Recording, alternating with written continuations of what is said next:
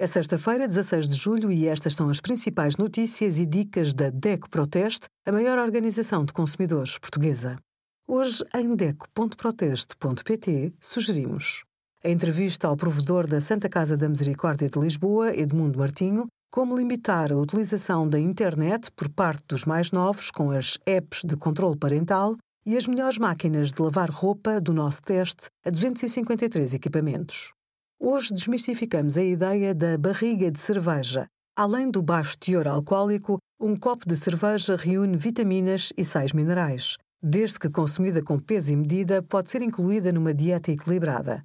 Alguns estudos indicam que o consumo moderado pode estimular as funções digestivas e ter um efeito diurético. A cerveja não arruína a linha porque tem um valor calórico reduzido.